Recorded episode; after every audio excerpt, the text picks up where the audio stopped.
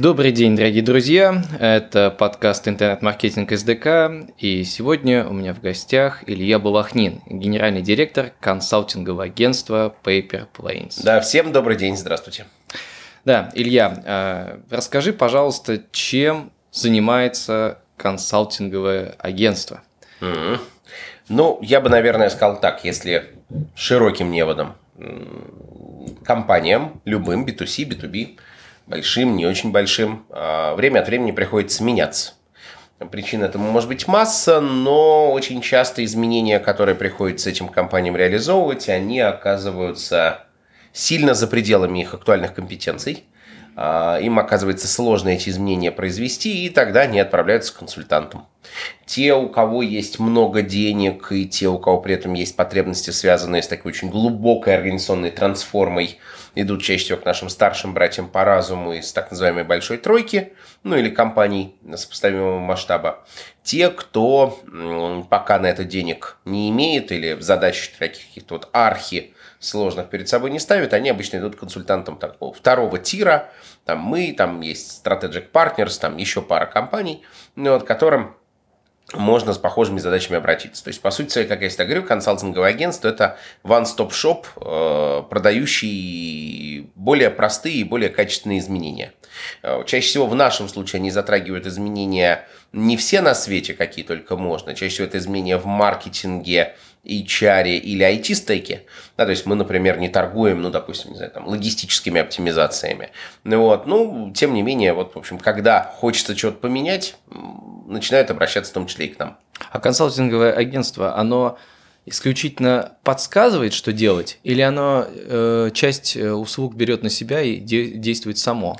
Берет на себя, да, конечно. Ну, скажем так, здесь логика какая? То есть начинается работа обычно с э, анализа того, что происходит, с постановки диагноза, с обсчета экономического перспективных проектов. Потом уже клиенту предоставляется возможность выбирать. Там дальше, по сути, возможно три сценария. Бывает, что клиент говорит, все понятно, пошли делать. Бывает, что клиент говорит, все понятно, но хотелось бы ну, что-то типа авторского надзора, как мы это называем. И бывает, что клиент говорит, о, слушайте, сделайте за меня.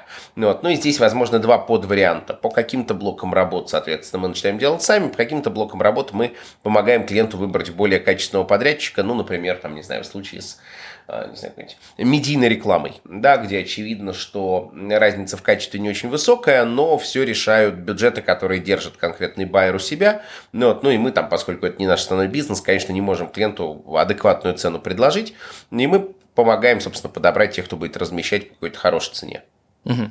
А вот э, типовой проект консалтингового агентства. Я посмотрел на сайте, у вас очень много разных индустрий, очень много разных проектов, но все-таки э, какие, как выглядит типовой проект, с какими обычно заходят запросами, и вот такая цена, от которой э, угу. твое агентство начнет работать, собственно. Угу. Ну, я бы так сказал запросы как раз у клиентов бывают очень разные. Другое дело, что их разнообразие, оно продиктовано скорее тем, что клиент подчас не всегда понимает, что на самом деле происходит. Uh-huh. Вот. А на самом деле все запросы можно свести, наверное, там, к 10-12 основным макровидам, но такой самый, наверное, популярный запрос – это разработка стратегии. Да, то есть, по сути, как она выглядит? Это анализ ситуации, конкурентного поля, рыночных тенденций, того, что происходит внутри компании, ее бизнес-процессов. Это, как я уже упоминал, выработка и оцифровка приоритетных проектов развития. Это, скажем так, их декомпозиция до конкретного плана действий. И если клиент хочет реализовывать сам, снабжение подробными инструкциями, а как это, собственно, реализовать. Это вот, ну, такой условно-типовой проект, причем он там сравнительно универсален и для любой отрасли, и для любого класса задач. То есть, условно, в маркетинге в HR модели, которые мы применяем, будут разниться, но базовая логика будет э, похожа. Если говорить о стоимости типового проекта, ну, в зависимости от масштабов трагедии, ну, давайте так, какой-то разговор можно начать вести, условно, там, от, наверное, миллиона двухсот тысяч рублей, Вот, средний чек проекта, ну, там от 2 до 5 миллионов, то есть бывают проекты дороже, но это скорее уже исключение из правил, это какие-то такие очень глубокие и долгие трансформации, вот, но в среднем вот где-то вот в этот интервал от 2 до 5 укладывается большая часть проектов. И вот это разработка стратегии. Ну, вот, не знаю, э, можешь какой-то пример привести, как я себе это представляю, угу. да, и попробуй, ты меня поправишь, да, если угу. я не прав. Вот там, э, там, не знаю, началась пандемия, у нас бизнес более-менее какой-то продаем, э, пусть золотовары, как-нибудь угу. у нас сеть магазинов, и мы хотим выйти в онлайн, но угу. мы не понимаем. Вот э, мы что-то попробовали, магазин не работает. Угу. Вот с этим, вот с подобное приходит, и что вы тогда делаете? То есть, ну, что бывает, что приходит. На самом деле, первое, с чего мы начинаем, это понимание того, насколько вообще онлайн-магазин для такого продавца имеет смысл создавать. Ну, например, создание серьезного интернет-магазина, оно упирается, например, очень сильно в передел складских мощностей. Угу. Да, то есть интернет-магазин, например, требует, ну, не знаю, там, мелкоштучного отбора, со склада, а у многих отбор, соответственно, крупнопартийный. И очень часто на этой стадии мы просто говорим, типа, ребят, давайте просто прекратим эти упражнения, вы себе слабо представляете, скорее всего, объемы инвестиций, которые в это действительно потребуются. Если же мы предполагаем, что, ну, допустим, мы видим априорно экономическую целесообразность в таком запуске, то да, все верно, начинается оценка, есть ли покупательский спрос на заказы такого онлайне? Насколько активны на этом рынке конкуренты? Ожидается ли вхождение в эту товарную категорию новых игроков или, например, существующих, ну, допустим, маркетплейсов, насколько они, соответственно, тут покрывают спрос? Какие нюансные особенности в поведении потребителя, например, текущие игроки не учитывают, и мы бы могли на этом сыграть? Какая должна быть матрица, такая же, скажем, как в офлайновом магазине или какая-то оптимизированная? Как должен быть выставлен прайсинг? Нужно ли, например, если мы говорим про e-commerce, использовать, ну, допустим, не знаю, там, типа, а, адаптивное ценообразование, когда мы там, не знаю, роботами-парсерами собираем ценовые данные по конкурентам, и исходя из этого по каким-то ценовым правилам нашу цену меняем. Э, какие должны быть задействованы каналы, какие может быть бюджетирование, как правильно выстроить всю цепочку касаний э, от момента, когда клиент впервые узнает до того, как покупает, и после того, как покупает и превращается, например, там, в такого полноценного уже, регулярного, скажем так, там, потребителя такого рода зоомагазина. Вот, ну вот как-то примерно так эта история выглядит. Потом, соответственно, пишутся процессы, возможно, подбираются люди, потому что очевидно, что компетенция торговли в офлайне и в онлайне довольно сильно отличаются. Но вот чаще всего сил э, с текущей на момент обращения клиента команды уже может не хватать для таких вещей. Ну и, собственно, вот дальше пошло-поехало потихонечку внедрять и раскатывать. Ага. А, но, как я понимаю, вопрос, запросы бывают абсолютно разные. То есть, э, и как э, вы, как вы с этим справляетесь? В каком смысле? Что есть какая-то компетенция, э, все равно какие-то ключевые компетенции, которых вы разбираетесь. Или вообще неважно, из какой отрасли заходит. То есть вот какие, по каким принципам ты объединяешь вот совершенно разные ага. бизнесы из разных отраслей, чтобы вот зашли mm-hmm. ребята с онлайн-магазином, а вот там какая-нибудь э, крупная корпорация, которая mm-hmm. какое-нибудь оборудование дорогое продает. Да, смотри, здесь штучное. надо понимать, то есть для нас любой проект, по сути своей, может распадаться на три, что ли, смысловых вектора. Есть, ну, скажем так, те инструменты и механизмы, которые мы там планируем применять. Есть отраслевая специфика, а есть, ну, вот, скажем так, там некий базисный логический подход – Значит, с точки зрения базисного логического подхода, формально-технические консультанты в основном специализируются на том, чтобы уметь хорошо структурировать информацию. Угу. И с этих позиций, там, ну, до известной степени, разницы, что за запрос, ну, практически нет. Да? То есть, условно, да, даже если сегодня ко мне придут там по немножко далекому от нас запросу, например, по логистике, мы, конечно, перенаправим людей в какой такую более прицельно с логистикой работающую компанию, но базисные советы мы, несомненно, сможем дать. То есть мы э, понимаем, там, нам достаточно часа 3-4 поговорить с клиентом, ну, вот, и мы сможем зарисовать концептуальную схему, показать, по крайней мере, без сверхдеталей, а, а где, на наш взгляд, происходят основные классы потерь. А это будет уже платный проект или нет? Нет, это, скорее всего, будет бесплатный ага, проект. Ну, то есть, это, это что называется, на, на пообщаться. Да? Угу. Дальше мы просто, условно говоря, скорее всего, скажем. Мы скажем, что, типа, ребят, смотрите, вот эти вот проблемы, скорее всего, для вас должны пролечивать специализированные наверное, логисты, там, какой-нибудь аксилот, вот, и э, это уже к ним. А, например, вот это и в этой части нам видится, что мы могли поучаствовать, вот как мы себе видим меру нашего участия, если хотите. А, что касается отраслей, что касается, ну, скажем так, классов процессов, которые надо лечить, и как следствие инструментов, которые применяются.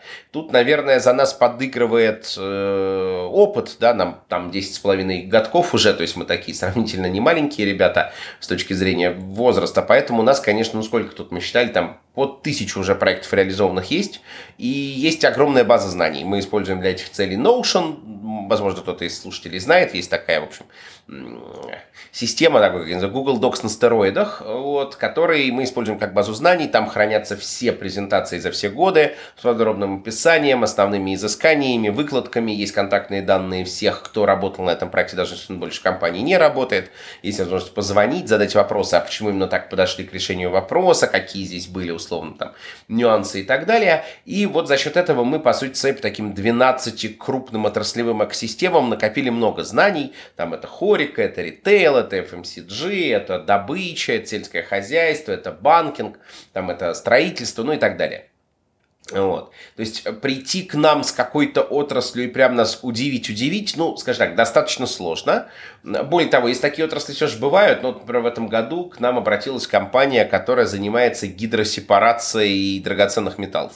Ну, вот. Я, честно говоря, вообще ничего никогда не знал про гидросепарацию. Uh-huh. Вот. И э, тем не менее, даже если мы отрасль не очень хорошо знаем, мы клиенту честно об этом говорим, мы говорим, знаете, с гидросепарацией вот никогда не работали. Вот. Но специфика запроса у них, например, это построение модели сбыта в горно-обогатительные комбинаты.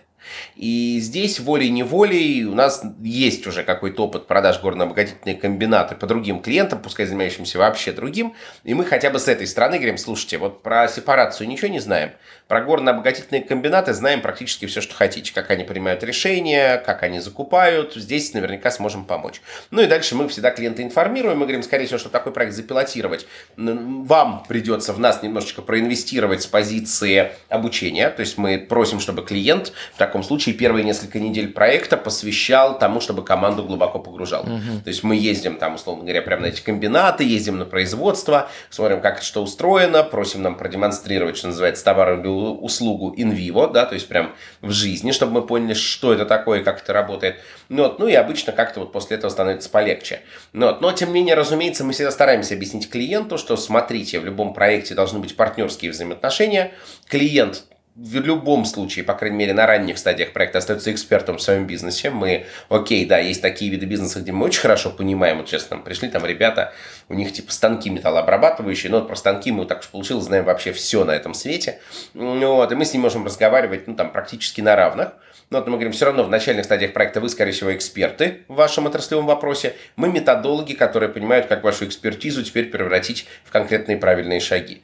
Ну вот, большинство клиентов с этим окей. Ну вот, есть, конечно, люди, которые, ну, такие чаще не идут к консультантам, они это оправдывают тем, что, типа, мой бизнес слишком сложный, кто кроме меня в нем разберется. Ну вот, но постепенно компании дозревают до того, что, возможно, сложность немножко преувеличена все-таки в бизнесе, как на самом деле и в любом физическом объекте, скажем так, есть какие-то объективные законы, по которым он функционирует, функционирует. Вот, и когда, повторяюсь, начинает не хватать собственных знаний, да, даже такие вот консерваторы, назовем так, они все-таки начинают постепенно посматривать в сторону привлечения внешней экспертизы тоже. А сколько примерно команда проекта это человек? Сколько человек? Ой, зависит от проекта. Ну, давай так, это никогда не меньше трех человек, ага. это редко больше семи человек. Угу. Но бывает, что мы еще привлекаем каких-то вот узкоспециальных экспертов даже извне, да, то есть бывает такое, что, ну, вот, например, недавно у нас был проект со стоматологиями, сетью стоматологических клиник, и нам потребовалось очень много экспертизы, в, например, в протезировании. Ну, вот там, там потребовалось очень глубоко разобраться в вопросе. А, у клиента все, кто занимается протезированием, заняты, и мы вот прям ездили во второй мед, просили, чтобы нам выдавали какого-то профессора стоматологии, ну, вот, условно, там, за чашечку кофе и небольшое вознаграждение, он там нам сидел, объяснял, условно говоря, что такое протезирование, кому оно нужно и так далее и тому подобное. Ну, вот бывает такое. Ну, вот таких штатных, ну, типа, да, от 3 до 7. А вот э, интересный пример со стоматологиями. Э, вы поехали, вы разбирались, а э, насколько важно здесь погружение? Это была, у вас был маркетинговый, маркетинговый запрос по маркетингу, да, да, да, да, то да. есть именно и вы пытались понять, как эта услуга продается. Оказывается, Оказывается. скорее. Как она продается, как раз очень легко обычно понять. То есть мы ходим тайниками, ага. вот, нам оказывают ну, некие услуги, там, ну, если это какие-то вот инвазивные вещи, типа реально протез поставить, конечно, до этого не доходит, мы ага. не заставляем сотрудников там жертвовать своим здоровьем, но, по крайней мере, настолько глубоко, насколько можно пролезть в процесс, пронаблюдать его глазами клиента, это мы, конечно, делаем. Но вот, а нам еще важно было понять, нюансы операций, ну, потому что нам нужно было понять, а как, например, сотрудник, занимающийся протезированием, может потом принять решение о том, какому специалисту направить человека дальше, чтобы его LTV не потерять, чтобы а, продолжать свое дальше до, до продажи делать. Да, да, да, да, да. И нам важно было понять, а что специалист по протезированию видит, условно говоря, в полости рта клиента, ну там, кроме каких-то вот наблюдаемых отклонений, ну, вот, что может для него служить неким триггером, чтобы отправить клиента дальше к следующему спецу. Ну, вот, а тут там уже потребовалась как бы квалифицированная помощь того, кто с этим на уровне прям мануальных операций занимается. То есть, ну, как я услышал, два таких, э, это несколько даже компонентов. Первый компонент, что э, в целом бизнесы подчиняются каким-то определенным законам. Угу. А, второй компонент это вы э, идете и обучаетесь. Угу. Вот. И третий компонент это база знаний, база знаний угу. да, наработанная, да. наработанная история. Круто. И э, еще я посмотрел, у вас э, на сайте есть история с обучением, то есть вы ведете курсы, э, там есть для частных лиц, для угу. корпоративных. Вот эта история это вы на этом зарабатываете, или это больше привлечение клиентов угу. как э, раскрытие вашей концепций? Угу. Ну, смотри, да, то есть тут вот помимо того, что есть для частных, есть для корпоратов, ну, давай так, на частных мы зарабатываем это онлайн-курсы, то есть это, по сути, академия, такой как бы типа по узкому предметному полю, а-ля Skillbox или Нетология, да, просто вот там сильно меньший набор. То есть у нас линейка сейчас, если не изменит память, 12 программ, вот, есть две больших программы и есть 10 таких как бы маленьких по конкретным вот таким прям узко-узко специальным темам. Мы их постепенно развиваем, развиваем. Это, да, это такой полностью коммерческий проект. Я не скажу, что мы уделяем очень много времени. Там работает отдельная команда, которая специализируется вот как бы на launch ах образовательных продуктов. Ну вот, и я там скорее такой, типа, создатель контента, идеолог и итоговый бенефициар, да, но uh-huh. вот там операционный менеджмент лежит на отдельной команде, она прям за пределами агентства работает. Если мы говорим о продаже корпората, этом, то здесь логика такая. То есть я бы ее разделил еще на две части.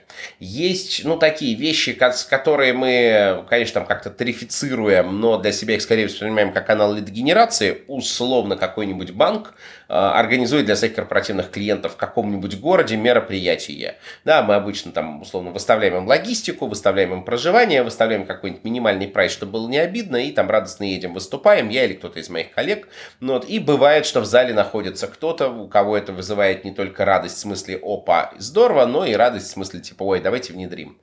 Ну вот. А есть прям корпоративные программы, есть короткие корпоративные программы. Ну вот, например, тоже тут недавно одна компания к нам пришла, говорит, давно бьемся над тем, чтобы сотрудникам внедрить подход, в рамках которого бы они все внутренние презентации основывали на математических расчетах, а не на субъективных суждениях. Угу. Можете ли вы приехать и там типа за два дня показать им, а как это можно начать делать, при том, что они не математики. Ну вот это такая типовая история. А есть прям длинные программы. У нас есть клиент, которому целый год, каждую неделю мы приезжаем и учим сотрудников конкретного подразделения. В данном случае это так называемый новый коммерческий центр, то есть это отдел продаж, но типа по экспериментальной продукции. Он как бы не влияет на основной финансовый поток, но учится продавать вот некие передовые разработки. И мы целый год к ним ездим и учим, учим, учим их по специальной программе с методологиями оценки, с аттестацией. И это такой нормальный, как бы полноценный трек дохода, то есть мы его для себя рассматриваем как одну из э, статей монетизации. Да. Ага. А э, вот эта история, еще интересно, вот подписка на базу знаний через Patreon. Вот эта mm. история работает Ой, у вас ну, или это, это такая как тестовая? Нет, какая-то, на мой взгляд, такая немножечко, что ли, обморочная история. В общем, логика была в чем? У нас очень многие клиенты э, просят их подобавлять базу знаний, мы их обычно добавляем, вот, а потом стали и внешние люди проситься. Ага. Но я говорю, слушайте, ну, чтобы HR хоть как-то там окупать, чтобы в центр прибыли, пускай минимальный, превратить, говорю, давайте, соответственно, будем людям за какую-то подписку доступ к этой базе знаний отдавать. Но там есть какое-то количество народу, которое на нее подписано. Я, честно сказать, даже вот не вникал сколько. И мы даже, по-моему, денег с этого Патреона не тащим. Это там что-то как-то копится в формате ага, ежемесячных да, да. отчислений. Вот. Ну, как-то это работает. То есть кто-то в этом для себя что-то находит. Там помимо базы знаний есть еще типа доступ к нашим некоторым внутриковым мероприятиям. То есть, например, у нас там раз в неделю проходит книжный клуб, и человек, подписчик базы знаний, получает об этом нотификацию, может типа прийти, послушать что-то, какие книги обсуждают, с нами обсудить что-нибудь, вопросы задать. Ну вот, но это так скорее баловство, то есть это не самая серьезная активация. А вот э, все равно, то есть это получается, можно войти извне и посмотреть ваши внутренние, вот эту внутреннюю базу данных, не знаю, внутреннюю да, да, Википедию да, да. некоторую. Да, да, да. А насколько это безопасно с точки зрения, там, может ли человек узнать что-то, что ему не стоит узнавать? А, ну вы, вы, как в этом вы это смысле, фильтруете? В этом смысле, ну смотри, тут давай тогда разделять на две. Есть чувствительные данные клиентов, угу. они, разумеется, замазываются. То есть вот HR, который у нас за базу знаний отвечает, они там со своей напарницей все данные зачищают. Угу. То есть там скорее скорее в базе знаний, ну, типа, модели, да, назовем это так. Типа, на таком проекте была примерно такая модель. Результат, если очень кратко оказался таким, все, естественно, нюансы, значимые коммерческие для клиентов, они, естественно, мажутся. А, второй аспект, это вот, ну, типа, там, условно говоря, иногда спрашивают, а не боитесь ли вы, что условные конкуренты, там, типа, да. научатся это делать? Ну, на самом деле, нет, не боимся, потому что им же будет хуже, если научатся делать. По той простой причине, что мы делаем это давно, Вот, и мы научились это делать сравнительно быстро. Да, вот там любая попытка начать это делать, она, скорее всего, обернется тем, что поначалу будет делаться очень долго, а у нас все-таки еще работает отдельно там R&D отдел, если это можно так назвать. В общем, пока не будут изучать это, мы уже что-нибудь новое придумаем, поэтому мы с этим тоже совершенно ног. Ну вот, как-то так. Понятно. А, и э, вот одно из э, позиционирований и агентства, и тебя – это э, экспертиза в дата-драйвен маркетинге. Uh-huh. Вот можешь подробнее рассказать, что это, и привести какие-то примеры применения методологии uh-huh. вот такой работы с данными, которая принесла какой-то конкретный, понятный результат? Uh-huh. Ну, как бы объяснить совсем по-простому. А, есть две школы маркетинга. Есть условно то, что я называю гуманитарный маркетинг, угу. когда скорее во главу угла ставится креатив. Ну вот. И а, есть математический маркетинг, он во главу угла ставит скорее доказательность на основе цифр и угу. прогнозируемость. Вот я, например, ну я совсем консерватор в этом вопросе, я вообще вот всегда повторяю клиентам и говорю, если вам очень кажется, что инструмент замечательный, но на цифрах мы посчитать, насколько он замечательный, не можем, угу. но вот я лично буду советовать отказаться от такого инструмента, даже если кажется, что он прям муа, конфета и совершенно выигрышный вариант. Ну, вот. ну например, а, что? Чат-боты как вот сейчас все очень полюбили uh-huh, чат-боты. Uh-huh. Да, действительно, в некоторых случаях можно обсчитать чат-бота. А, причем неважно, там применяется он для взаимодействия с клиентами или, например, с сотрудниками. Вот, например, uh-huh. весь в компании вся верхняя часть воронки найма, она полностью автоматизирована чат-ботом. То есть люди, которые доходят до живых собеседований, это люди, которые прошли там горнило отбора через чат-бота. Uh-huh. Он их прокрутил через кучу тестов, и вот если они все это преодолели, они уже попадают сюда целевыми. Ну, вот, э, и когда мы это внедряли, мы прям вот ставили перед собой четкие метрики, понимали, зачем это надо, понимали, какая будет отдача. Когда видели, что отдача расходится, ожидаемо ожидаемое с фактической, это все дело выкручивали, пока не докрутили до того, что нам нужно. Но бывает так, что некоторые компании э, хотят себе чат-ботов, совершенно не понимая зачем, они условно бывали на какой-нибудь конференции, там им кто-нибудь там навешал условно, что чат-боты это вообще вот самое главное в жизни, и они бросаются внедрять, и я говорю, технически, наверное, чат-бот будет у вас неплохо работать, но предсказать точную отдачу от него я не могу, поскольку, и если это особенно, знаешь, там связано... М- с товарами сложного выбора, например, где чат-боту придется быть очень вариативным. Я говорю, я не знаю, сколько времени займет разработка. Да. Я не знаю, сколько будет стоить такая разработка. Я пока до конца не представляю всех нюансов, я бы пока порекомендовал такое дело отложить, по крайней мере, пока картинка не прояснится. Что касается, значит, маркетинга на основе данных, в основе метода лежит э, анализ баз данных, которые копятся на стороне клиента. Самый простой пример такой базы данных – это CRM. На самом деле CRM маркетинг на основе данных не ограничивается, но данные, копящиеся в CRM, это обычно такой классический источник большого количества изысканий. Там, наверное, в среднем проекте процентов 30 изысканий, они строятся на данных из CRM. То есть, что уже какие были контакты? Да, какие были контакты, какие были, продажи. какие были платежи, да, что, что покупали, с какой угу. периодичностью, откуда взялись и так далее. Да. Ну, понятно, что эти данные CRM могут быть обогащены, например, там, сквозной аналитикой. Мы можем выгружать данные рекламных кабинетов, например, мэчить их с данными CRM и что-то тоже с этим делом делать. Ну, вот, ну, это вот такие как бы классические примеры. А, маркетинг на основе данных э, собирает данные, по сути, по шести предметным полям. Это ассортиментная матрица, это цена и все, что связано с ценой, то есть типа акции, скидки, коммерческие программы и так далее и тому подобное. Это все, что касается точек контакта всех на всех стадиях воронки. Это все, что касается клиентов и их, например, не знаю, соцдемы, истории покупок. Это все, что касается, скажем так, характеристик продуктовых с позиции вот не того, условно, какой продукт покупается, а, например, наличие или отсутствие в продукте определенных свойств, ну, типа, не знаю, быть покрашенным в красный, быть покрашенным в синий, то, как это может влиять на продажи. И есть шестой набор характеристик, он немножко своеобразный. Это характеристики, связанные скорее с тем, почему люди выбирают нас. И здесь данные CRM, например, еще обогащаются данными из запросов. То есть берется CRM, из него выгружаются данные, они каким-то образом кластеризуются, то есть делятся по каким-то устойчивым группам, и проводится опрос. И мы ищем, а, ну, например, какие-нибудь зависимости вида там, я не знаю, люди, которые больше всего ценят, не знаю, функциональность и удобство, чаще всего ведут себя вот так. А люди, ценящие, не знаю, там, дизайн и скидки, ведут себя условно вот так. То есть мы ищем зависимости между тем, как люди рассуждают, тем, как они платят нам. А источником э, здесь является, что вот у вас есть CRM, у вас есть, предположим, э, данные тысячи покупателей это, этой угу. компании, которые кто-то покупал это, кто-то это и так далее. Вы что, вы засылаете именно уже купившим какой-то опрос? А, ну, хотя бы как пример. Ну, грубо говоря, строится выбор выборка. Но если у нас тысяча человек, то будет опрошено примерно 380 из них.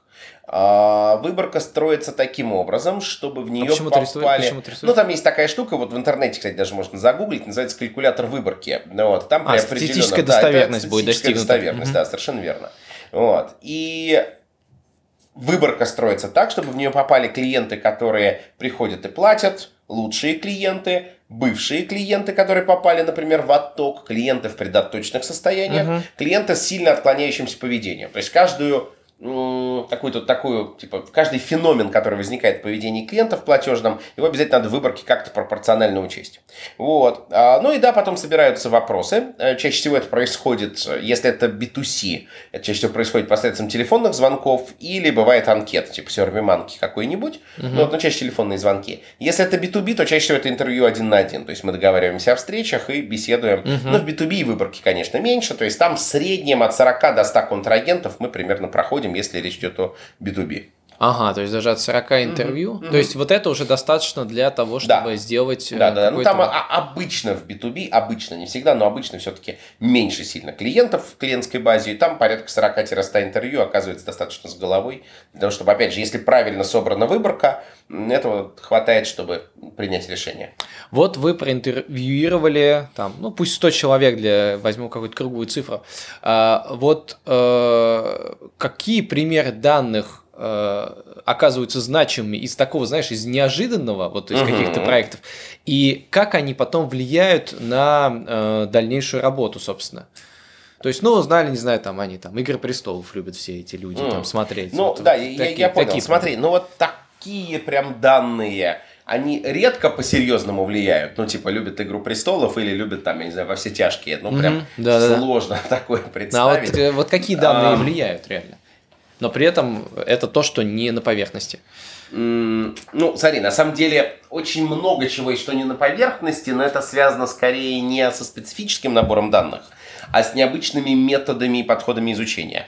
А, ну, например, а, мы рассегментировали клиентов, а, и мы видим, например, устойчивые зависимости какого-нибудь вида типа некоторые клиенты ведут себя как обычные люди, но иногда внезапно ведут себя совершенно нестандартно. И тогда мы пролезаем в этих клиентов, например, уже через интервью и говорим, слушайте, а вот вы, например, три дня назад очень странно себя вели. Ну, мы, конечно, так не говорим, но мы пытаемся понять, а что там происходило. Почему внезапно мы на уровне базы видим вот такое своеобразное отклонение. А что значит странно себя вели? А, смотри, давай вот такой пример. А, магазин строительных товаров. Ага. Значит, если вот кто-то из слушателей хоть раз занимался стройкой или хотя бы ремонтом ага. и представляет себе хотя бы лист Excel, вот если представить себе историю покупок чувака, который ходит в строительный магазин, ага там, ну так, интуитивно, легко себе помыслить, что должна быть какая-то цикличность. Ну, то есть, что стройка очень этапный, стадийный процесс. Да, обычно там фундамент, стены, там крыша, стекление, не знаю, двери. Понятно. Вот. И тут вот есть какие-то чуваки, у них есть понятная стадийность, Угу. и вдруг совершенно внезапно, в некоторые дни, ничем не мотивированные, вообще совершенно случайные, в разные месяцы, в разный период времени, они берут, приходят в магазин и накупают чего-то такого, что полностью противоречит логике того, что они покупали до этого и покупали после этого. То есть это просто взрыв как будто в башке произошел, они типа, любой фигни накуплю. И э, ты начинаешь изучать. И вот, например, на таком кейсе выясняется, что, оказывается, эти чуваки, они, с одной стороны, там, типа, домочадцы у них есть, и они вместе с ними ездят там по своим делам, но еще они работают в стройбригадах, и их иногда стройбригада отправляет закупать чего-нибудь для себя. Ну вот, и когда они едут с такой задачей, они совершенно по-другому покупают, потому что стройбригада, допустим, работает на трех разных объектах. Да. У каждого из объектов своя стадия сейчас стройки, и поэтому ничего нельзя понять в их покупке. И ты можешь, например, опираясь на это, понять, вот у нас был такой прям кейс, Магаз конкурировал в одном из городов России с Леруа Мерлен, э, проигрывал конкуренцию тотально. И найдя вот много таких чуваков с очень жирными чеками, мы полностью стали под таких перестраивать магазин. То есть, по сути своей, мы переделали там мерчендайзинг, выкладку, ассортимент, все на свете, именно под сотрудников стройбригад. Ну, вот, чтобы им было удобно туда, условно говоря, приходить. Это чем-то похоже на то, что вот сейчас, там, спустя 6 лет занимается Леруа Мерлен в Мытищах. У них там построен Макси Про, так называемый, это шоурум для битубишников. Мы тоже принимали участие, в частности, вот в создании этого концепта Макси Прошного. Ну, вот это вот пример того, как, типа, некие нестандартные отклонения в данных могут навести на интересные мысли. Из такого вот, ну, что-нибудь типа прям фанового, ну, вот из прикольного, у нас был в одном из сибирских городов клиент, это сеть э, быстрой еды «Блины». Ну вот, и у них была проблема с мотивацией персонала, и среди прочего мы обогащали базу продаж кучей данных. У нас была гипотеза, ну и в целом она такая интуитивно ясная, что на продажу фастфуда как-то может влиять погода. И вот мы увидели очень хорошо, мы выгружали, собственно, по дням продажи и выгружали с Гизметио данные о том, какая была погода в эти дни. И мы увидели очень четкую зависимость между числом солнечных дней в месяце и объемом продаж этих блинов. Вот реально солнечная погода влияет на эту хрень. И в итоге продавцы, Что, они... со- в солнце хуже покупать? Нет, солнце или лучше, покупают. покупать? Солнце лучше Ага. покупают. И а, в итоге мы продавцам, в том числе с точки зрения модели мотивации, сделали историю, когда в конце месяца применялся к их расчету компенсации либо понижающий, либо повышающий коэффициент в зависимости от числа солнечных дней. То есть продавцы резонно упирали на то, что они же влиять на погоду не могут, ну и компания влиять на погоду не может, но, но по крайней мере может э, условно допремировать продавцов в случае, если погода была не очень, а продажи все равно были норм, или депремировать, если погода была хорошая, а продажи не состоялись толком. То есть это аналог такого сезонного коэффициента, но на Типа очень, того, очень да, на маленький очень маленьком, сезон. да, на очень маленьком таком вот интервале времени, ага. Ага. И вот э, интересно тоже такой момент. Э, то есть, все-таки говоря о маркетинге, ты э, этот э, подход сильно уводишь еще и в, как бы в какую-то вн- внутреннюю часть бизнеса. То есть маркетинг у тебя больше, чем, не знаю, там просто реклама и так далее. То есть вы Да, конечно. сильно вот конечно, в это конечно. идете. Ну, то есть, смотри, я считаю, что маркетинг должен отвечать прежде всего за прибыль и за то, чтобы так оптимизировать ресурсы компании, чтобы эту прибыль получать. Вот. И, конечно, для этого маркетингу приходится довольно активно вмешиваться в некоторые вещи, ну, в том числе, например, в бизнес-процессы. Вот поясню. Представим себе вот customer journey, так называемую, да, карту путешествия клиента. В таком в классическом гуманитарном маркетинге логика звучит так, типа, происследуй точки контакта и сделай их, типа, классными. Типа, был Facebook отстой, станет Facebook огонь. Был сайт отстой, станет сайт огонь. Была визитка отстой, станет визитка огонь. А, Мы исходим из того, что для того, чтобы точки контакта реально поменялись, причем не условно не внешние, а вот прям внутренние, типа то, как продавец себя ведет, то, как на полке товар лежит. Для этого, очевидно, надо бизнес-процессы поменять. Да, недостаточно просто, как это, стоит только захотеть, можно в космос полететь, да. Очевидно, что это не совсем так, поэтому маркетинг приходит, условно говоря, к процессникам, говорит, ребята, то, как вы работаете сейчас, это не очень хорошо, клиентам это не очень нравится. Я вот в эти ваши глубинные компоненты, условно, там внутри не вмешиваюсь, но меня, несомненно, волнует то, что та часть интерфейса процесса, которая видна клиенту, мягко говоря, не вызывает у него экстаза. Давайте-ка мы подумаем здесь, условно, с вами совместно, а как можно переделать процесс. Маркетинг приходит к финансистам и сидит с финансистами, выясняет, собственно, откуда берется в компании денежка. Да, угу. причем не только с позиции того, из каких каналов, типа, что у нас там лучше лид генерит, но и с позиции того, а как, например, там, я не знаю, продукты себя ведут, а как цена на это влияет, ну и так далее. Да, то есть маркетинг в этом смысле, он проникает во многое количество подразделений. В HR, например, да, типа, ребята, вы не тех сотрудников нанимаете, и мы исполнить маркетинговые задачи в этой связи не можем. Да, давайте подумаем, как изменить подход в этом направлении. Ну, и вот э, как ты видишь конечный какой-то результат работы агентства? Это увеличение прибыли клиента или что? Или, или какие-то другие? Ну, смотри, а, значит, если мы говорим про аналитическую стадию, да, вот клиенты у нас иногда говорят, типа, а насколько вырастут у нас доходы? Я говорю, по итогам аналитики, скорее всего, не насколько. Ну да. Да, по итогам аналитики, я говорю, главное, что вы покупаете, есть у меня такой типа полушутливый термин, радость понимания. Mm-hmm. То есть, по сути, возникает представление о том, как все это работает на самом деле, что от чего зависит, какие факторы влияют, за какими факторами стоит следить, за какими факторами не стоит следить. Здесь нужно понимать, что вообще, ну так вот, владельцев компании можно, наверное, на две группы разделить. Есть такие, ну, условно говоря, слабо безответственные, да, которые ну, типа, пускают на самотек, как правило, очень агрессивно инвестируют только в продажи и маркетинг в смысле организации сбыта, угу. и на этом сидят. Есть другие, которые стремятся все контролировать. И на самом деле есть вот такая риторика у некоторых моих там коллег по рынку, чтобы контролировать не надо, надо доверять, надо делегировать, там бирюзовые организации, самоуправление и так далее. Я это называю передачей психбольницы в руки пациента. Да? То есть это на самом деле, на мой взгляд, тоже плохой путь. Руководитель должен, несомненно, контролировать. Вопрос в том, что контролировать. У очень многих не хватает навыка, чтобы понять, какие показатели реально заслуживают внимания, угу. а какие нет. Да, иногда вместо этого люди садятся, например, и воспринимают ну, как, не знаю, божий дар, условно, управленческую отчетность, э, которая действительно очень хороша, полезна, да, есть там какие-нибудь ребята типа нескучных финансов, которые внедряют управленку, делают это хорошо, но управленка не панацея, да, если я буду только смотреть на то, что у меня происходит с прибылью, какая у меня структура активов-пассивов, рано или поздно я очень сильно удивлюсь, да, меня ждет много нюансов, потому что, как известно, прибыль не оплачивает счета, можно быть очень прибыльным на бумаге и совершенно не иметь денег для реального решения задач. Но главная проблема, например, управленки в том, что по итогам по чтению управленческой отчетности можно получить фотографию бизнеса, но нельзя понять, что делать, чтобы стало лучше. Да? То есть, ну, угу. вот, вот как бы здесь начинаются проблемы. Управленка не отвечает на вопрос, почему. Да, поэтому главным результатом аналитического этапа я вижу ответ на большое количество вопросов, почему происходит именно так, и что мне надо делать, чтобы с этим почему что-то сделать. А если мы говорим про реализационные внедрения, то их бы я тоже, я их разделял бы тоже на две группы. Вот приведу пример с теми же самыми стоматологами. По итогам аналитического этапа. А сколько аналитический этап них... длится, чтобы хотя бы представлять? Ну, в среднем опять Если проект. все идет нормально, и бизнес не является транснациональной корпорацией, угу. при этом в нем не работают какие-нибудь эти ленивцы, как в этом Зверополисе, которые там типа три года тебе выгружают базу, то обычно хватает 12-16 недель. То есть 3-4 месяца угу. 3-4 уходит месяца. на такого рода затею. И вот у них по итогам этапа возникает 7 приоритетных проектов. Из них 3 э, это проекты в духе, ну, например, э, типа нужно изменить подход к контент-маркетингу, ну так, если совсем верхнеуровнево. Uh-huh. Да, и здесь, конечно, мы выставляем прямо уже для себя KPI. Мы говорим, мы uh-huh. готовы взять контент-маркетинг на себя, мы готовы подписаться, вот вам нужна, нужен рост конверсии в среднем на 17% по году с контента, мы готовы гарантировать, что через 12 месяцев будет плюс 17%.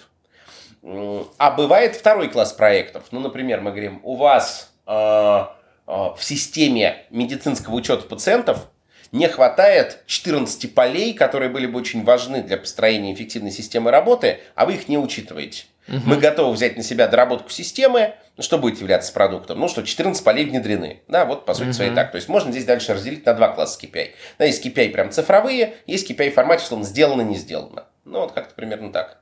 Угу, угу. А вот и сколько в среднем э, еще длится вот... А, ну тут проекты получаются совершенно разные. По да, всякому. Получается... У нас есть, например, клиенты, с которыми мы, ну, там, там, типа, 5 лет, 6 лет.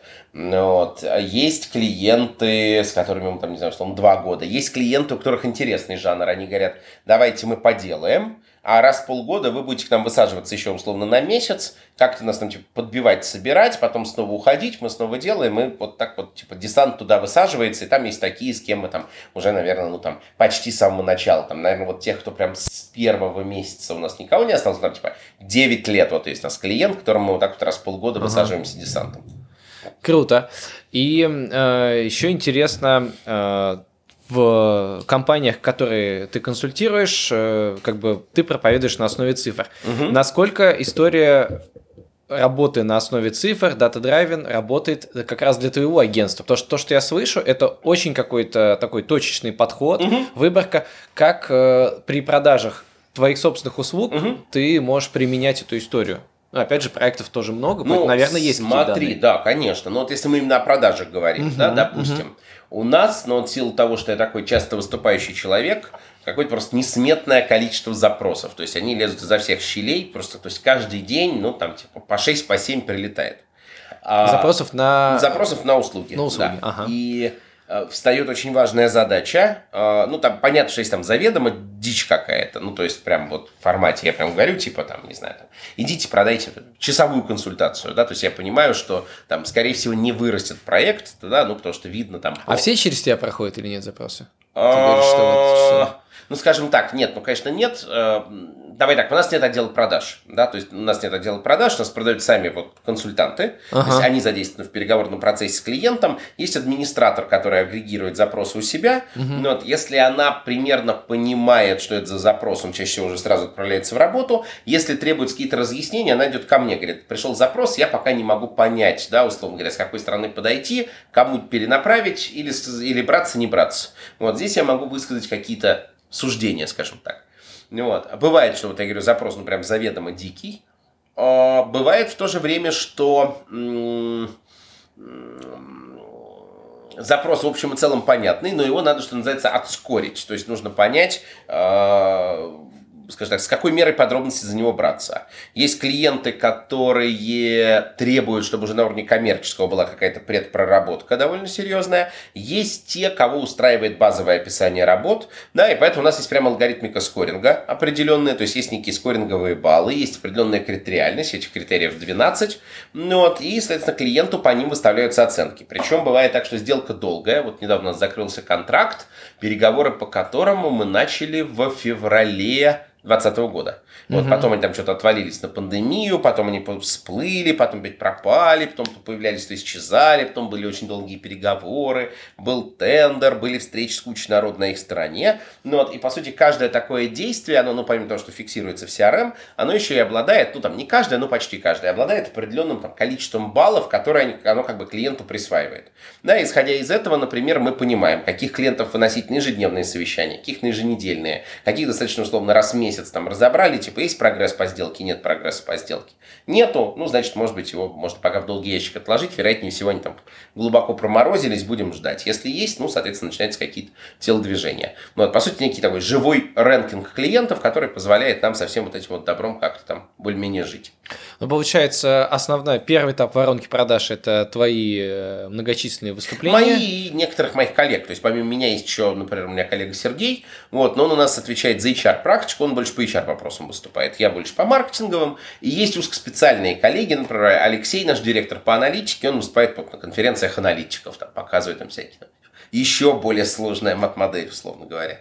Ага, вот это все э, прилетает, вот эти запросы прилетают в компанию, э, на каком-то базовом уровне их сортирует администратор, mm-hmm. и вот как раз э, на этом этапе уже начинается CRM, вы начинаете, вот, собственно, data-driven начинается, да, когда значит, вы да, понимаете, да, насколько да. этот клиент, он да, вам верно, подходит, да. насколько у вас все эта история да, мэчится. Да, да. Есть отдельная история с некой там моделькой, которая описывает действующих клиентов с позиции того, насколько по ним, например, высока вероятность до продаж, ну, вот, и какие, например, там отделы следует ломиться следом и так далее, да, но там стык уже скорее такого дата-дривена и, скажем так, результатов разведки, которые получается с мест с полей, то есть у каждого сотрудника есть инструкция, какие там, условно, слова, произнесенные клиентом, стоит интерпретировать как какие-то сигналы к тому, угу. что, возможно, имеет смысл попробовать так, просунуться в бок, условно сказать, а познакомьте нас вот с этими людьми, а познакомьте нас вот с этими людьми. А, кстати, CRM какую используете? Мы используем Mama CRM. Вот, а, мы пробовали, ну, какие-то такие, условно говоря, более зрелые, в том числе те, которые мы клиентам внедряем, там, Tarasov, Salesforce. Но AMA просто легче всего именно наш процесс покрывает. Вот. Тарасов нам показался слишком гибким, и от того для нас не очень применим, потому что нет продавцов. Тарасов все-таки требует такого типа устойчивого рабочего места продавца. Uh-huh. Ну, вот, а Ама в этом смысле нам прекрасно подошел. Uh-huh. Но это вот это тоже важно, кстати. Я всегда, когда такие вопросы отвечаю, я всегда говорю, что это вовсе не значит, что лично вам, коллеги, надо АМО. Да, или там, я не знаю, бывает, говорят, ой, а вот что вы используете для правильной задачи? Я говорю, лично мы Асану, но это вообще не значит, что всем надо использовать Асану, или что мы считаем ее лучшей. Мы считаем ее наиболее подходящей для себя. Да, и в этом смысле никогда не надо искать лучший софт. Надо искать тот софт, который ближе всего к вашим бизнес-процессам, позволяет их легче всего воплотить, собственно, автоматизировать. Да, софт не самоцель, софт это, по сути, метод поддержки реализации процесса процесс. Угу. А, понятно.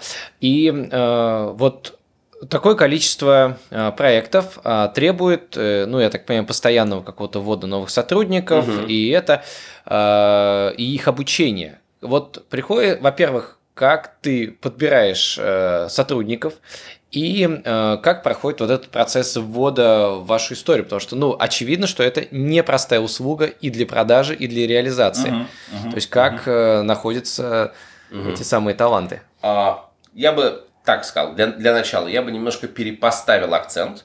На мой взгляд, в нашем бизнесе важнее скорее удерживать, чем нанимать. Угу. А, объясняется это вот чем. На самом деле, если мы посмотрим в экономику любого агентства, в ней имеет место быть такая особая совершенно штуковина, которая называется эффект рычага. Что я имею в виду? А, несмотря на то, что мы тарифицируем клиента за объем работ, формально внутри для учета используется политика часов. Ну, то есть мы клиенту не выставляем, когда биллинг в часах. Угу. Российский клиент к этому не очень готов, он редко понимает, что это в разработке. В часах работы агентства. Да, да, да, да, да, да, да. Вот в разработке и в дизайне уже более-менее научились, в консалтинге очень рискованная затея, клиент не понимают, они говорят, зачем консультанту думать 10 часов, пускай думает 5, словно говоря. Вот. А на Западе, кстати, а, На Западе с этим ок, вот, но на Западе это связано с чем? Все-таки традиция, она сильно больше, угу. дольше, и там все понимают, что часы это не астрономические минуты, это скорее сложность задач. Угу. Вот, и там как бы все с этим окей. Вот, а в российских реалиях все не так. То есть тут реально считают, что там 10 часов это 600 минут. Mm-hmm. Да, и такие, типа, 600 минут, типа, что там делать 600 минут? Да, справляйтесь за 300 минут. Вот. И э, как бы в этой связи э, очень важно э, научиться делать какую штуку фактически. Клиенту продается, ну, допустим, моя экспертиза, подо мной работает сотрудник средней опытности, допустим, 3-4 лет стажа, под ним работает сотрудник, условно, молодой, пускай первого года, и за счет вот этой, например, базы знаний, то есть вообще главная задача HR в консалтинговом агентстве, это сделать так, чтобы сотрудник первого года мог выдавать продукт максимально близкий по качеству к продукту сотрудника третьего-четвертого года. А третьего-четвертого года максимально близкий по качеству к моему продукту. Да, то есть это делается, конечно, еще через ряд там ухищрений с точки зрения администраторов, то есть у нас есть отдельные вот там условно а, администраторы, то есть это люди, которые контролируют проведение совещаний, да, и так далее и подобное. Ну вот, но по сути, базисная логика в том, что мне нужно, чтобы подо мной был человек, который сильно менее опытный, чем я, стоит дешевле, и чтобы процесс был организован так, что я с ним условно там раз в день на 10 минут встретился, и за 10 минут сумел ему что-то такое рассказать, что он пошел и сделал так, как сделал бы я. Да, сам он так еще придумать не может, но повторить по лекалу уже может. И поэтому очень важно удерживать. А, конечно, при этом важно привлекать новых молодых, при этом работа в консалтинге, она, конечно, сатанинская. То есть у нас есть четкая статистика. Из 10 пришедших 9 умрут в первые полгода, вот, и из выживших еще примерно 9 из 10 умрут во вторые полгода. В то же самое время, по истечении, ну, там, примерно первого года, если человек не ушел, он уже, скорее всего, не уйдет в ближайшие года 3-4. Ну, то есть, если он понял на горизонте первого года, что это работа, этот темп для него, а темп серьезный. То есть, мы работаем, так, без преувеличения, в среднем 14 часов в день, то есть где-то в 9.30 у нас начинается рабочий день, 23.30 заканчивается. Происходит это в таком темпе 5 дней в неделю, плюс суббота тоже чаще всего рабочий день, но там типа полегче, там типа часов 6-7, ну вот условно полегче. Mm-hmm. Но вот если человек вырабатывается в этот темп, ему с этим окей, вот, он, как правило, уже не уходит. А консалтинг при этом надо понимать, в отличие от многих других областей, это штука предельно ориентированная на карьеру. Да, то есть, как я всегда говорю, если у вас нет амбиций либо потом продаться на сторону клиента гораздо дороже, и такие как бы кейсы их много, либо остаться в агентстве и дорасти до партнера, то есть фактически до человека, участвующего в распределении прибыли, то в консалтинг, в принципе, не стоит идти. А, кстати, часто уходят э, клиентам э, сотрудники а, реально вот он сделал проект, его пригласили, он остался. Вот насколько это бывает часто. Вот Интересно. такие прям сюжеты скорее нет. Ага. Да? А бывает просто сюжет, условно, он сделал много проектов в какой-то отрасли, и его пригласили в какую-то компанию этой отрасли на позицию сильно выше для его условно лет, чем если бы он там сам с нуля в компании дорастал. Ага. Ну, то есть консалтинг воспринимается как трамплин. Да, вот у нас есть прецедент, например, один из наших сотрудников сейчас в одной крупной финансовой организации вице-президент. Да, при этом ему типа как мне, там чуть моложе, наверное, 32. Ну вот, он, очевидно, там бы до вице-президента еще бы так лет 5-7 дорастал, если бы шел собственными путями. Угу. Вот, вот такое бывает. А, ну, а кто-то приходит в компанию, чтобы здесь дорасти до партнера. Ну вот, тоже, в общем и целом, как бы хороший путь. А, у него есть по сравнению с корпоратами свой минус. А, он связан с тем, что экстремальный график не прекращается. То есть при уходе на сторону корпората экстремальный mm-hmm. график переходит в более планомерный. При сохранении внутри компании экстремальный график остается. Да, но базис, базисная математика прямо такая. В первые года три сотрудник, работая в консалтинге, может быть, кроме McKinsey, McKinsey хорошие ставки, но McKinsey и попасть тяжело. McKinsey только для того, чтобы попасть год готовятся люди отдельно. Ну вот. Но, в общем и целом, в консалтинге в первые года три зарплата будет процентов на 30 ниже, чем на рынке на схожих позициях, если мы берем корпоратов. Ну вот, а начиная с третьего по примерно шестой год примерно паритетная, с седьмого года в среднем процентов на 20-30 выше, чем на стороне корпоратов. Вот, поэтому люди, которые ориентированы вот на такой прям рост-рост, они чаще берут консалтинг. Те, кому хочется что-то немножко поспокойнее, они чаще вот идут на сторону корпоратов. Ну а насколько, вот не очень понятно, что такое партнерство в агентстве? Насколько, сколько, сколько у агентства, вот, может быть, партнеров? А, ну, смотри, на самом деле сколько угодно. А, как это работает? Смотри, есть два вида партнерств, я бы так это назвал. Есть партнерство, прям вот, вот то, что называется типа партнер, а есть так называемый equity partner. Сейчас поясню, что это значит.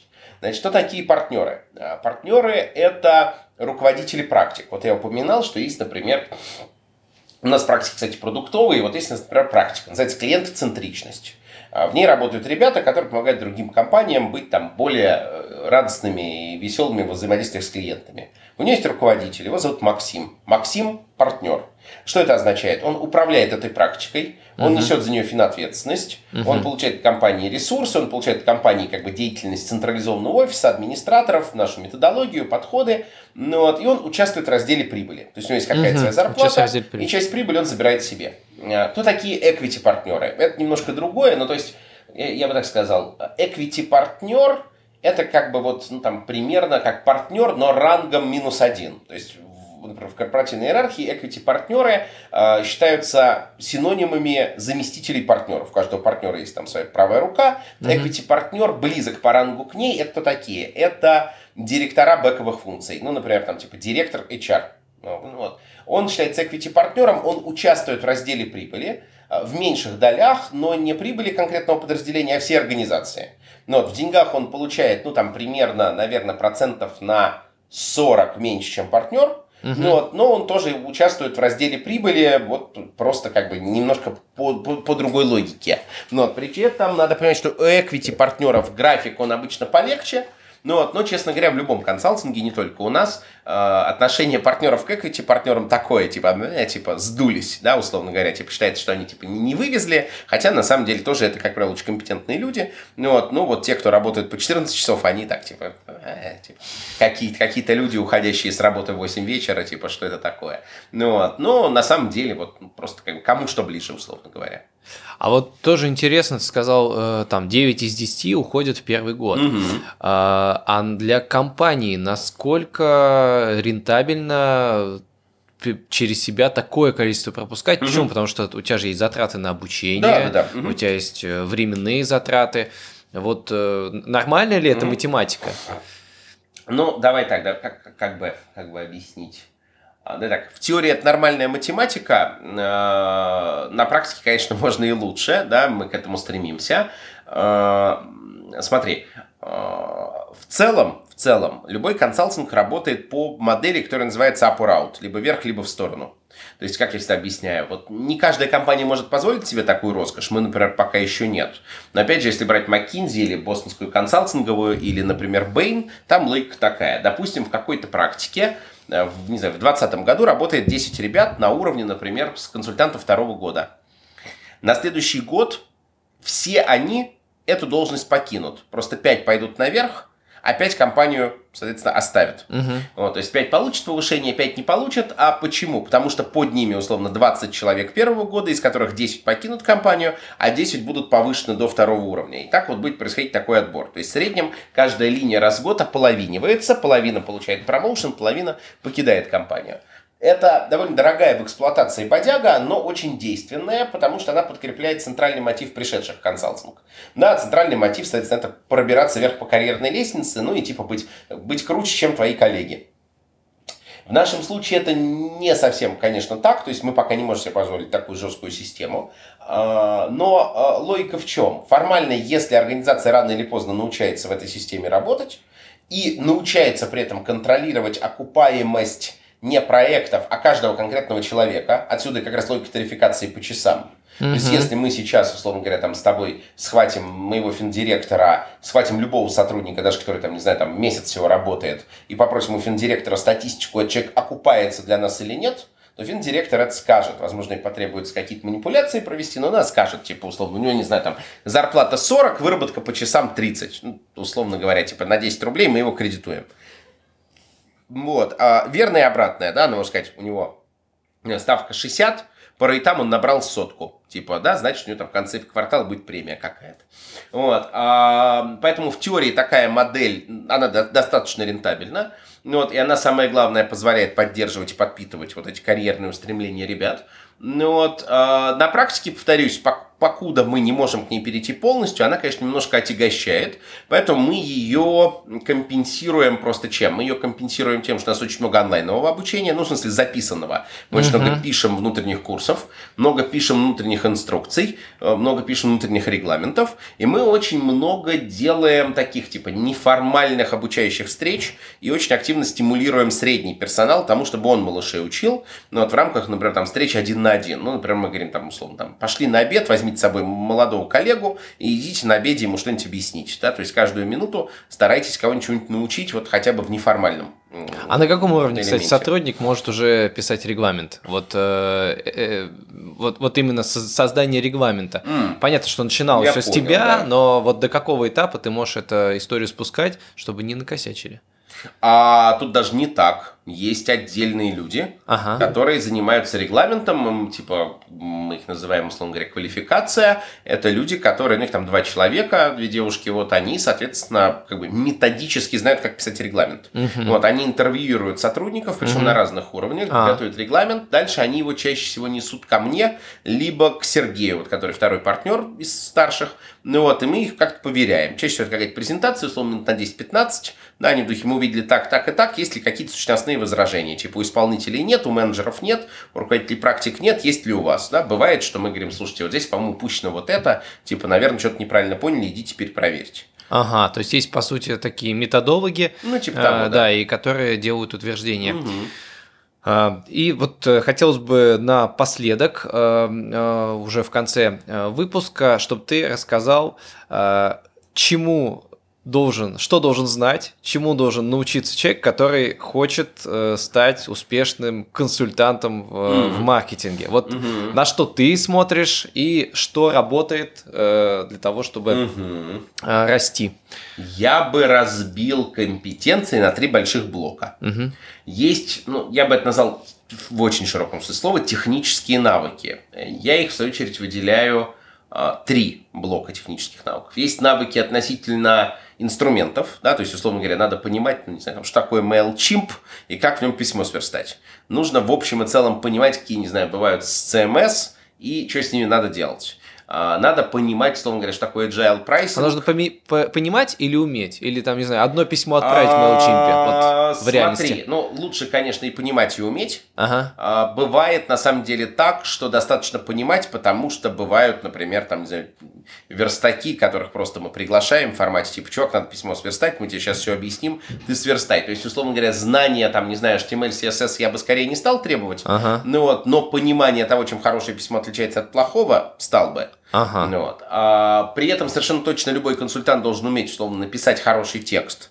Э, Или уметь отличить хороший дизайн от плохого, но не обязательно рисовать дизайн самому. Ага, Да, то есть копирайтинг, получается, входит. Копирайтинг входит, да, потому что мы много готовим, в том числе документов, как ни крути. Вот, и с копирайтингом надо уметь работать, да, вот если говорить о таких вот прям прикладных навыках. От некоторых консультантов мы требуем хорошего знания, ну, например, диджитал механик, да, допустим, ну, там, некоторые консультанты, не все, опять же, зависит от продуктовой вертикали. В некоторых практиках мы требуем, просто, чтобы они умели хорошо работать, ну, не знаю, например, с таргетом или с другими классами рекламных кабинетов или рекламных инструментов. А, Вот, это пе- первый подблок. Второй подблок – это знание о бизнес-процессах. Ну, грубо говоря, что такое маркетинг, что такое реклама, что такое логистика, что такое продажи, что такое HR, там, не знаю, что такое там, не знаю, там, правовое сопровождение бизнеса. Третий подблок первого блока – это знание об отраслях.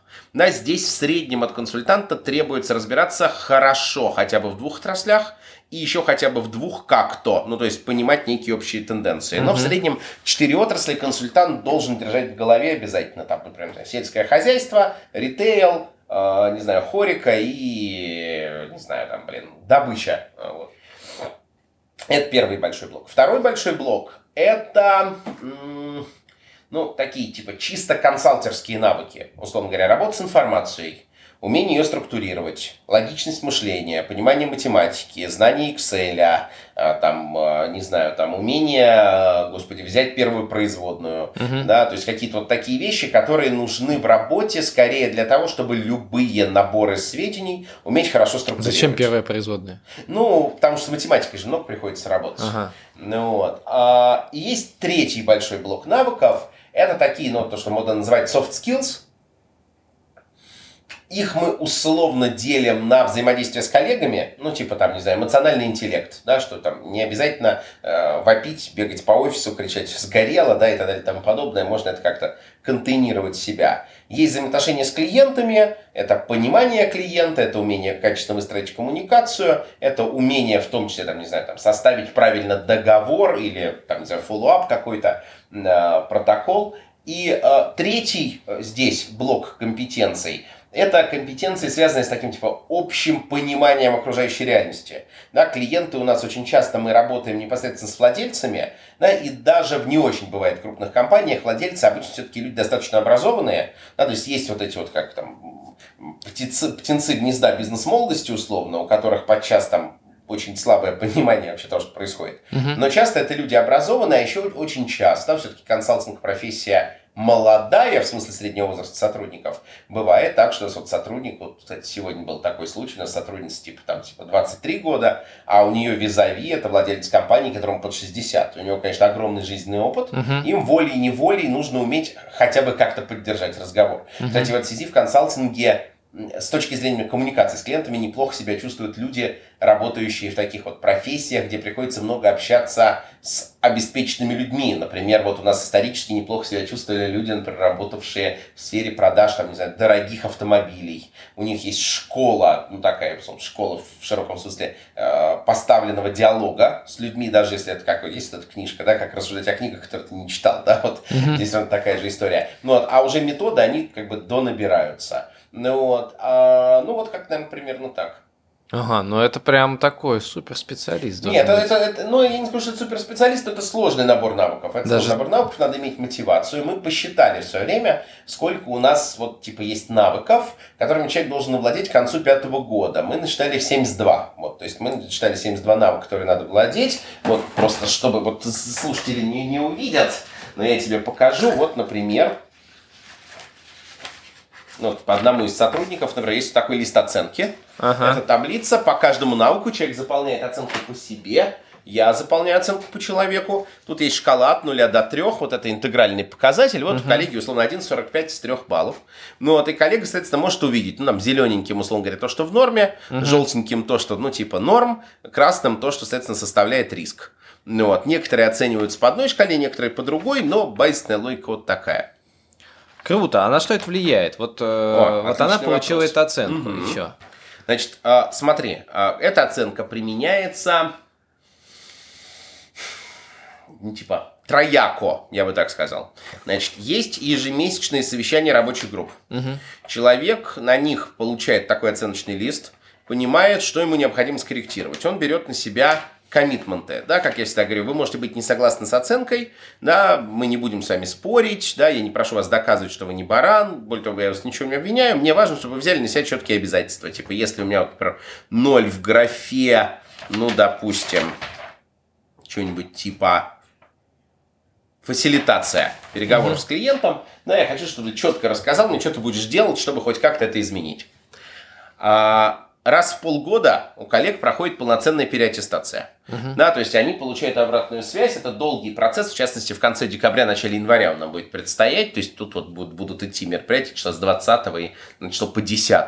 Ну вот там за вычетом там, январских праздников, типа первого, второго обычно мы гуляем, а третьего уже на работу выходим. И идут вот таких, такого рода мероприятия. Это влияет на изменение заработной платы и повышение ага. в должности.